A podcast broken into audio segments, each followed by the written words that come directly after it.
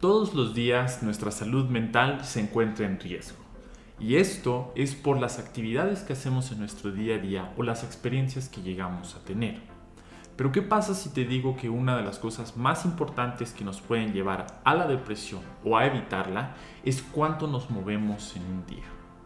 Hola, mi nombre es Julián, soy experto en salud y bienvenido y bienvenida a Mejora tu vida, un podcast de salud conciencia.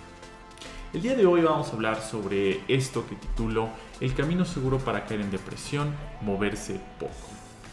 Cada vez la salud mental está más en los reflectores y le ponemos más atención como parte de un estilo de vida saludable y también bajo las exigencias del día a día que tenemos. El estrés, la ansiedad ya no son palabras que suenan raras o lejanas en nuestro día a día y considerando la influencia de las redes sociales o la increíble velocidad de la sociedad actual, además de muchos otros factores como por ejemplo el COVID, eh, problemas familiares o el mundo complejo en el que vivimos, vemos cómo la salud mental cada vez cobra más relevancia. También es muy importante que cada vez tiene menos estigma y cada vez se reconoce más una problemática real e integral de lo que es un estilo de vida saludable. Ahora, Muchas veces cuando pensamos en salud mental lo atribuimos a muchas otras cosas que no tienen nada que ver con aspectos necesariamente físicos. Podemos hablar de traumas, de altos niveles de estrés, del trabajo, de problemas de pareja o interpersonales.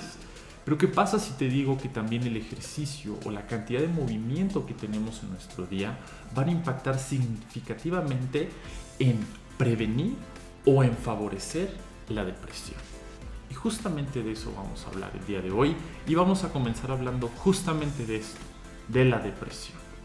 Ahora, la depresión no es nada más sentirse triste o bajoneado, ya tiene muchos, ya está perfectamente bien establecida y por supuesto hay que acudir con personal capacitado para el diagnóstico y el tratamiento de esta. Pero hablando en líneas generales, la Organización Mundial de la Salud estima que 5% de la población a nivel mundial sufren de depresión de cualquiera de sus tipos. Sin embargo, se plantea que esta cifra puede ser aún mayor, llegando alrededor del 10%, y que en los próximos años llegaremos hasta el 20% de adultos que sufren este padecimiento. Es decir, dentro de los siguientes 10 a 20 años, uno de cada cinco adultos va a tener algún trastorno o síntoma depresivo.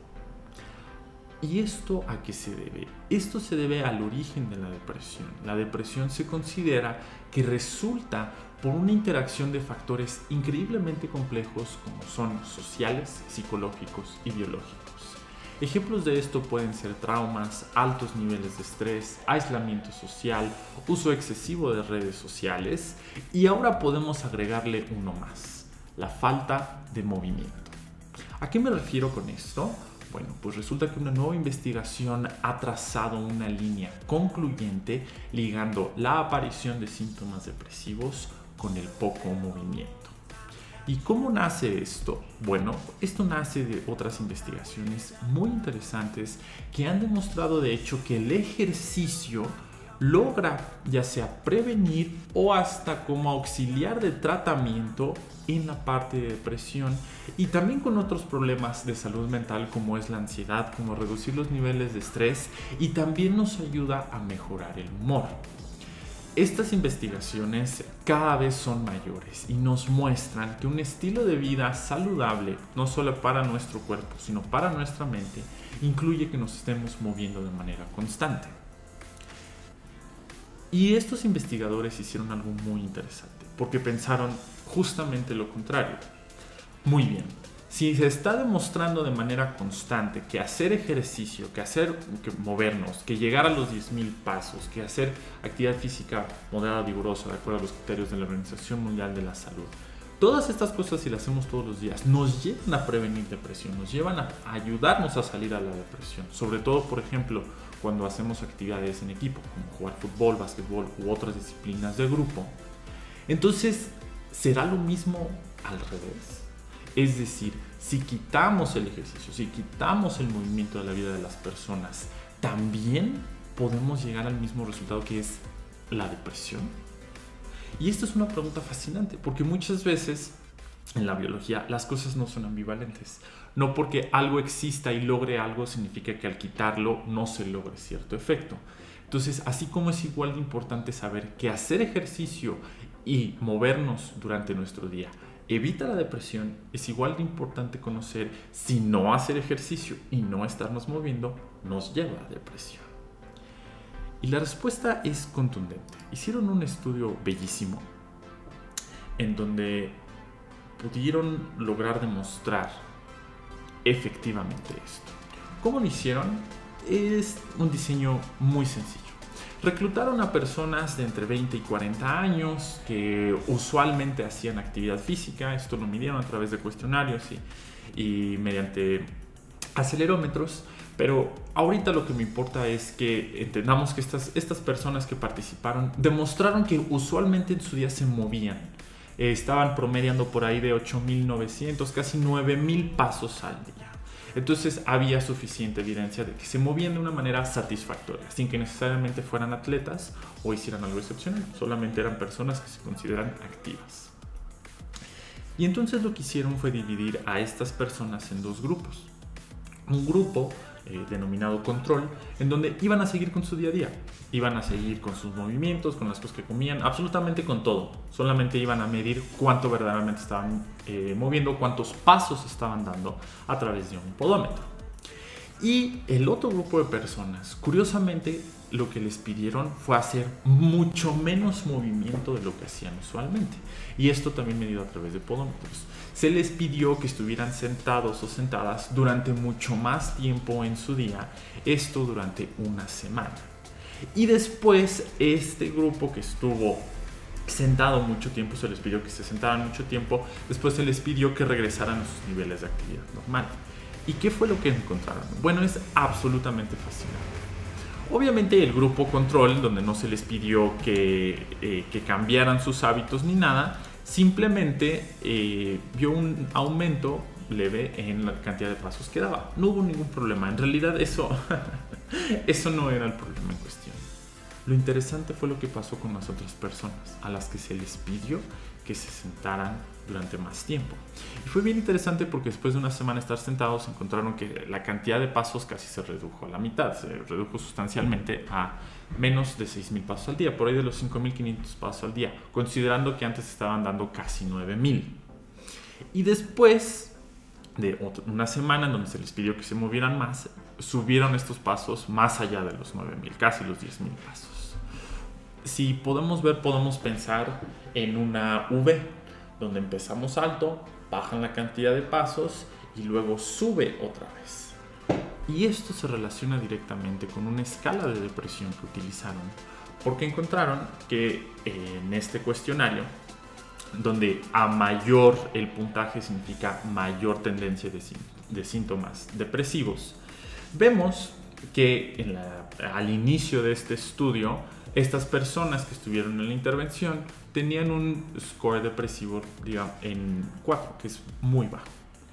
Pero después de una semana de moverse menos, de estar sentados durante más tiempo, casi se duplica el score de esta escala de depresión. Es decir, solamente por estar una semana sentados de mayor tiempo, haciendo menos pasos, que aún así eran significativos, eran casi 5.000 pasos, encontraron que aumentaban las tendencias depresivas.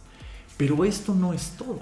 Encontraron que después de una semana de volver a caminar y a moverse, bajaban otra vez estos síntomas depresivos.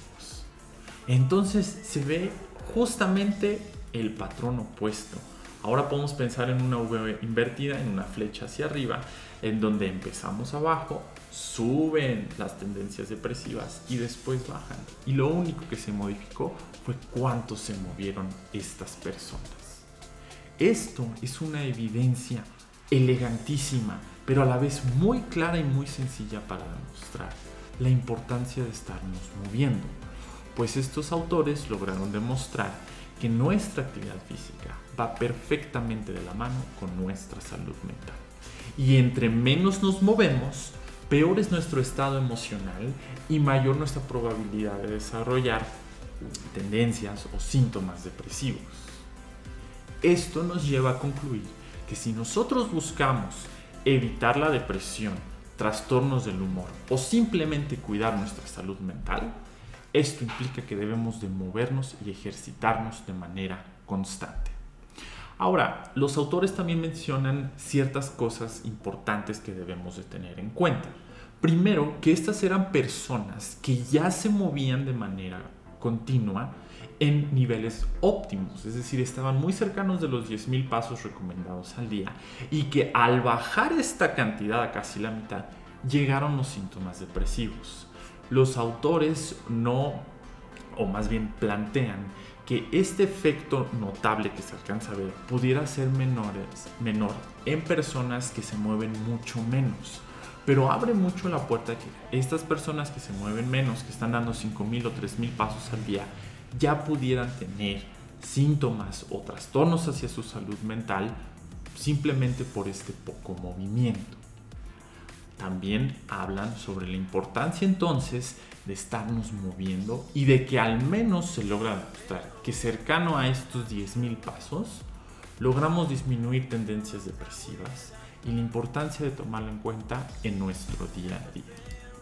Es entonces que llegamos al consejo del día.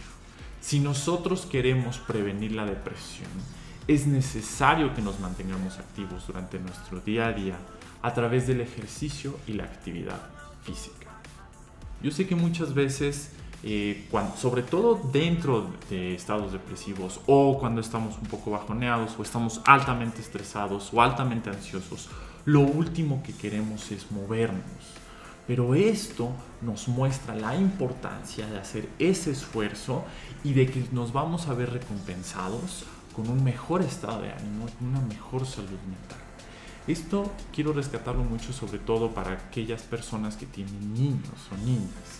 Porque muchas veces, y es lo que estamos viendo tanto por la pandemia como por muchos factores como el aislamiento social y el uso de tecnologías, es que los niños y las niñas cada vez se mueven menos y cada vez están más pegados al celular, a la computadora, a los videojuegos.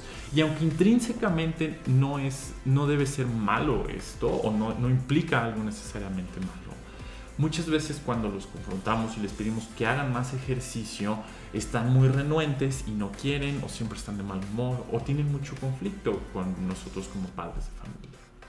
Esto resalta la importancia de buscar de manera amable, de manera factible y sobre todo de acuerdo con eh, nuestros niños que puedan moverse un poco más para mejorar su estado de ánimo, para prevenir la depresión y sobre todo para que haya una mejor dinámica familiar y un entorno mucho más seguro y saludable.